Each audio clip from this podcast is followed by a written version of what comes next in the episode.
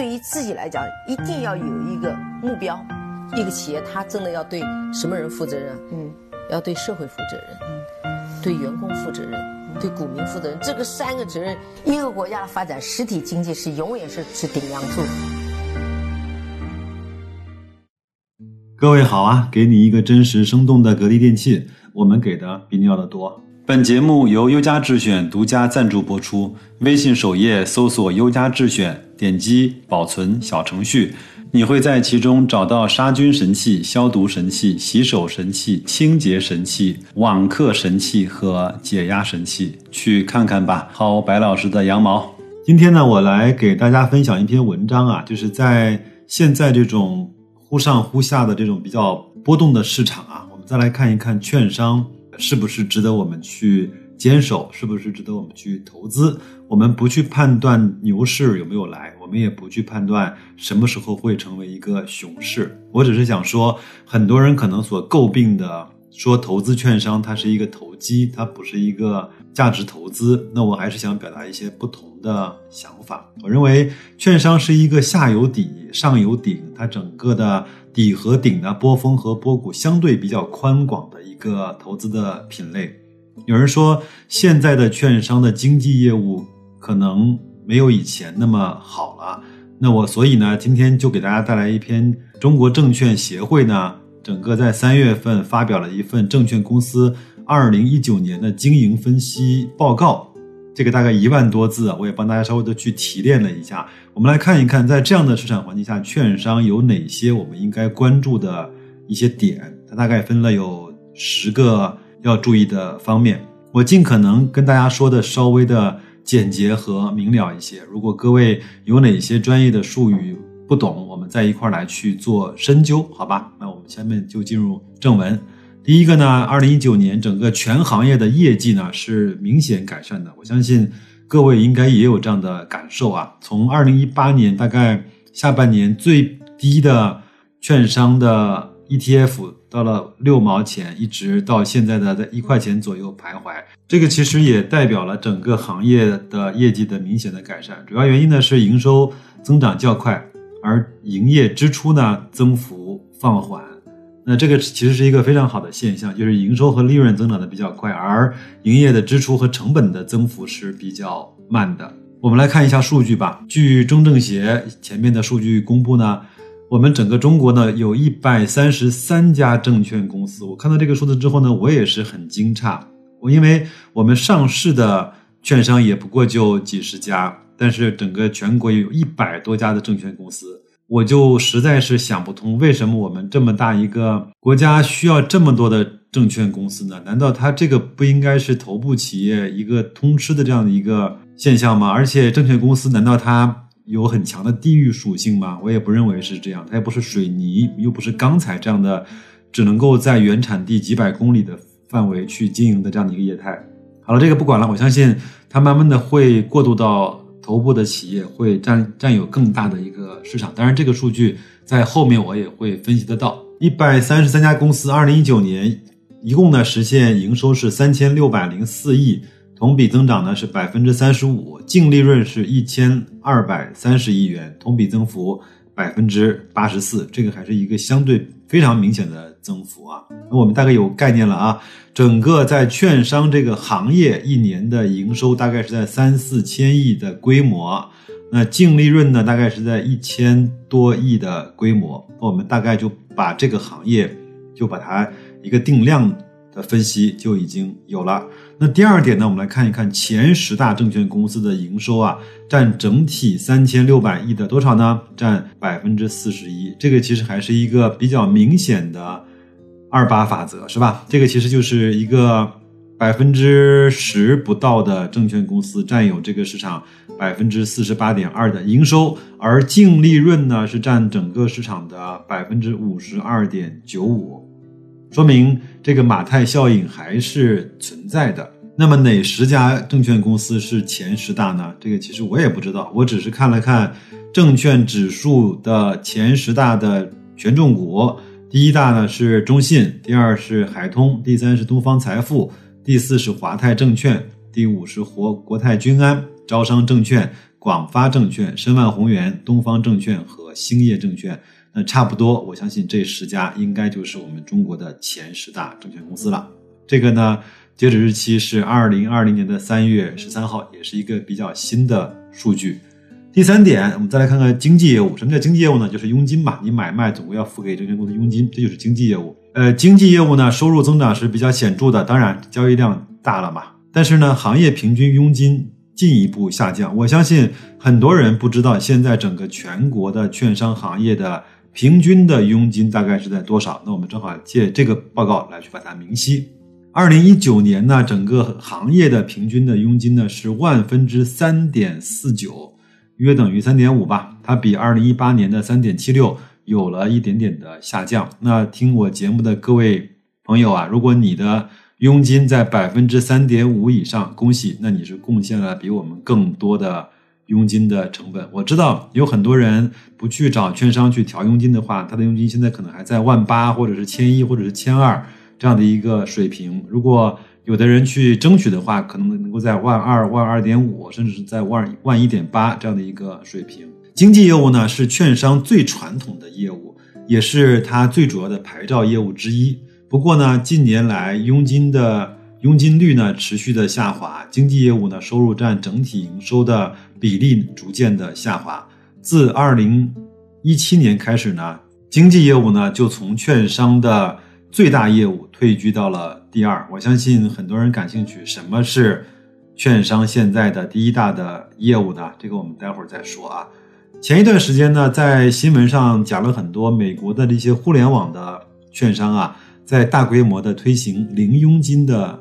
这种服务，国内的券商呢也确实倍感压力，但是很多人也会，包括一些专业人士也会预测到，我我们国家整个股票交易的佣金还不存在零佣金的现实的条件。为什么呢？因为在国外，我相信很多人都知道，这个券商不叫券商，叫投行，叫投资银行。那它除了在肩负你的买卖业务之外呢，它更多的是去做投资，去做整个的承接股票上市 IPO，包括增发啊债券、理财通道类的业务这样的一些业务的种类。那它的它的经济业务呢，反倒不是一个最重要的业务。那很多人用零券商来去吸引客流，就有点像当年互联网在。刚刚引流的时候烧钱去零费用的，让你去使用一些现在要付费的一些费用。那第四，那证券的投资业务呢，已经连续三年成为行业收入占比最大的业务了。刚才说了，经纪业务呢排到第二了，那现在投资业务呢已经跃居到了第一。其实我认为这是一个好的好的转变吧，就是如果一个券商只会帮你在呃，买卖股票收点佣金的话，它其实是没有没有更多的附加值。那如果它的投资业务呢，它的收入占比越来越高的话，说明整个的重资本呢已经成为了证券公司的核心的竞争力。这个我觉得是一个好的变化。这些呢，其实对证券公司的资产获取、风险定价和主动管理能力提出了更高的要求啊。二零一九年年末啊。证券投资规模的账面价值为三点二二万亿元，同比增加了百分之二十三，这个也是一个很大的一个规模了啊！我呢是翻到了一篇十几年前的文章，我们都知道二零一二零零七年是一个大牛市，那当时有一个二零零八年五月七号发布的一个文章，是上海证券报发布的，他说。券商呢，在二零零七年实现投资收益七百二十七亿元，这个也是一个很大的收益啊。我们现在看到，整个在去年他们整体的盈利呢是在一千两百多亿，但是二零零七年这样的大牛市，他们光投资的收益就实现了七百多亿元，说明在行情好的时候，证券公司的收益是可以获得比平均的行业倍增的这样的一个反身性的效应啊。第五呢，券商的资管业务中呢，公募基金的管理业务首次超越了定向的资管业务，成为资管业务中最大的部分。但是呢，从业务的规模和占比来看，以通道为主的定向资管仍占百分之六十九。那说明了券商主动管理能力的产品呢，亟待规模的提升。好，在这儿呢，我想给大家插一个图啊，可以去看一下我在节目信息里放的图。这个呢是在中证指数公司官网的一幅二零二零年截止到二月份中证全指券商指数的一张图。我们看到，在年景好的时候，它的这个指数一直是在一千七百多点、一千八百点，就是在在二零一五年的那个呃小牛市的时候。是在一千七百多点徘徊。那到了二零一八年的，呃下半年呢，在四五百点的位置徘徊，它的上下的波动率非常非常的大。那到了二零二零年的二月份呢，它基本上是在呃八百点左右徘徊。它现在在二月份截止的市净率呢是在呃一点七四倍，这个当然谈不上高，但是呢比。比二零一八年的一点二倍、一点一倍还是要显得高了不少。那待会儿呢，我会给出我的结论，在这个时候应该怎么来对待券商指数的投资啊？我们来关注一下这篇文章的第六点：利息的净收入啊大增，主要是因为市场行情的转暖转暖。那什么是证券公司的利息收入呢？其实就是两融的业务。其实我们现在整个在国内的市场，融券其实是不大好开展的。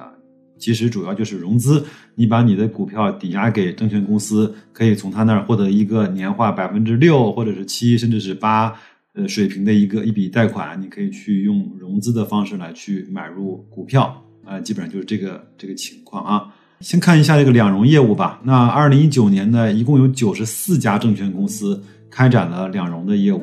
那利息呢和佣金的收入合计是七百三十二亿元，其中利息收入呢是六百五十一亿元，佣金收入是八十亿元。二零一九年的市场融资融券的平均的担保比例呢是百分之三百二十二，这个还是一个非常非常安全的一个担保的比例啊。待会儿呢，我会告诉大家现在整个。两融的余额是在多少？我们曾经在一个牛市来了吗？要看很多指标的一篇节目里面讲过，我会帮大家关注两融的余额大概是在多少。再来看看第七点啊，三十六家上市的证券公司呢，实现营业收入是两千三百七十七亿元，同比增长呢是百分之三十六，实现净利润呢是九百二十五亿元，同比增长是百分之五十六点八八。这个是我们要关注的关注的一个数据。另外，我也突然想到，就是很多人可能不知道我们整个去年 A 股啊，二零一九年一共成交额是多少？那我也是帮大家稍微查了一下和做了一下计算。那深交所呢，二零一九年的股票成交金额是七十三万亿元，相比二零一八年。同比增长了百分之四十六点一三。那上交所呢？二零一九年的总成交额呢是五十四万亿元。那基本上还是深交所的会多一点。那上交所呢是同比增长百分之三十五，合计呢是一百二十七万亿元。那如果按照我们刚才所说的是万分之三点五左右的佣金的话，你可以算一算佣金大概整个券商可以赚到多少。再来看一看还没有过完的。一二三月份啊，那一月份呢，上海是四点四万亿，这个指的是二零二零年啊。深圳呢是六点七万亿。二月份呢，上海是七点五万亿，深圳呢是十二万亿，这个就真的很猛，对吧？那在三月份截止到上周五呢，上海是四万亿，深圳呢是六万亿，整个的合计一二三月份截止到上周的三月十三号，那我们是有四十点六亿的成交额。那这个如果同比来看是多了还是少了？那当然是多了嘛。三月份还没有过完，就已经成交了四十万亿了。那我们简单的啊，就算它三月份过完了，那整个全年就算简单粗暴的乘以四来看的话，那二零二零年也基本上会在一百六十万亿的交易额。那这个呢，要比 二零一九年的一百二十七万亿又有了将近百分之二十多到三十的。这样的一个增长率，对吧？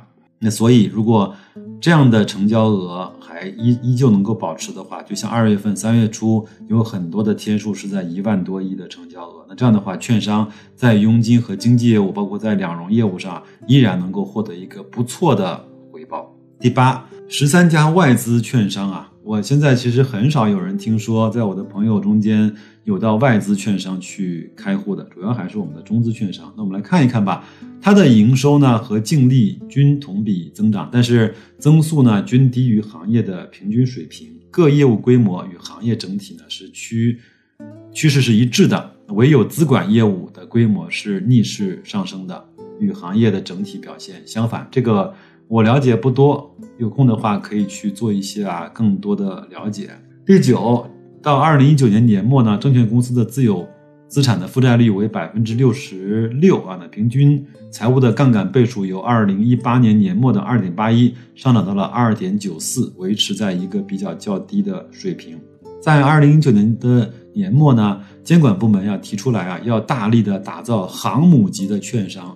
这个真的和我想的差不多。我觉得在这样的一个企业，在这样的一个行业中，一定得有一个能够和外国这些大的投行，摩根士坦利啊，还有这种大通啊，呃，像这种公司能够去顶尖的投行去一比高下的一个券商。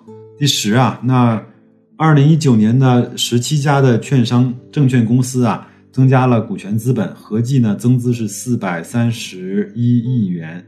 其中呢，有十三家增资扩股，两家新上市的券商，以及两家新设的证券公司。二零一九年的年末，证券公司的总资产为七点二六万亿元，较上年末呢增加了百分之十六。这个呢，其实我们看到，如果券商的整个盈利好的话，它的净资产也会上升。那随着它的上升呢，呃，它的市净率呢又会有一个比较好的表现。那所以在这样的就是交易额越来越火爆、一个趋向于牛市的这样的一个环境中，它的净资产在上升，它的 PB 也在上升，这个其实也是另外一种形式的戴维斯的双击，是吧？那二月以来呢，呃，A 股的成交额啊，已经有十三个交易日超过一万亿元。三月十号呢，A 股的交易额达到了一点零八万亿元。那 A 股的开户数呢，已经到了一点六亿户。那 A 股市场来看，两融的余额也在一点一二万亿元。我说了，呃，我会在一点五万亿的时候提醒一下各位，在超过两万亿的时候要告诫各位，可能这个时候有一点点太火爆、太有泡沫了。那所以它的交投呢，持续还是比较火爆的。那行情呢，是不断的升温，显著提升了市场的风险偏好。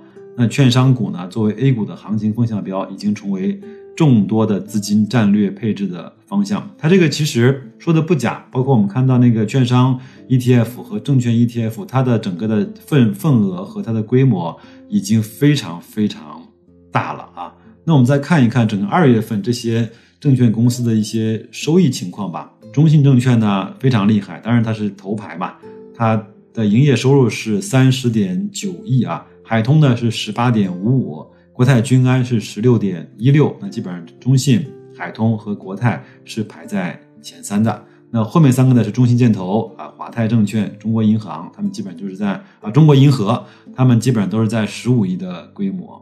在净利方面呢，中信证券二月份的净利是十一点八二亿，海通呢是八点五三亿。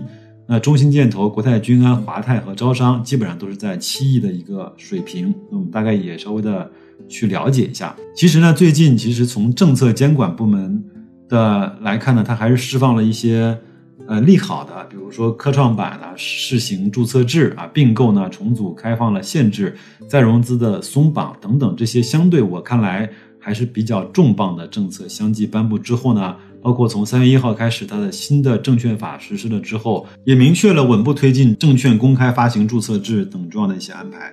三月六号呢，证监会又降低了券商二零一九年度和二零二零年度投资者保护基金的缴纳比例，这个就有点像我们的准备金啊，存款准备金，基本上二零一九年下降百分之八，二零二零年下降百分之四十五。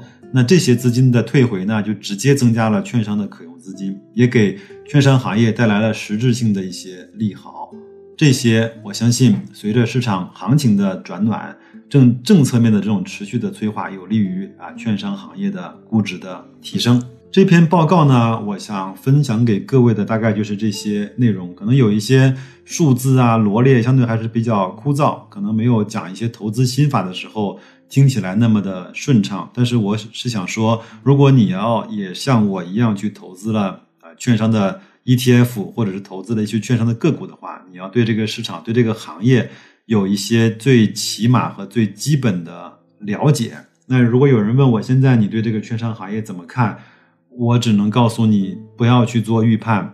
未来是牛市还是熊市，你猜不准。你相信我，你也赌不了。我只能建议你的是，你可以去做准备，你可以按照 PB，就是市净率来画成几格来去做你的定投也好，网格也好，或者是抄底也好。你要在一个合适的位置，用金字塔的方式去建立一个属于你自己的券商行业的一个底仓，或者是你在一个区间之内。可以去做你的网格交易，可以去平滑你的成本啊，拉低你的成本，这就是我现在在做的事情，好吧？这个也不建议大家效仿，因为这个风险还是要自担的。但是我只是告诉你，那我大概知道我在做什么事情，因为这些情况我也都能够了解，包括券商它未来是一个什么样的发展，它可能没有像零七年、一五年的时候那个牛市。它涨得那么凶啊！但是我相信，在这个呃牛熊或者是熊牛转换的过程中，如果有人坚守券商这个行业去做投资定投的话，它的收益可以在未来是可期的。我相信，呃，如果按照一些方法和交易计划去做的话，基本上可以跑赢这个市场上百分之八十甚至是更多的交易者。那我们就这篇文章和这个这期的节目，就带大家清楚整个。券商的投资的意义和整个行业的现状，好吧？那新的一周，祝各位工作愉快，投资顺利，再见。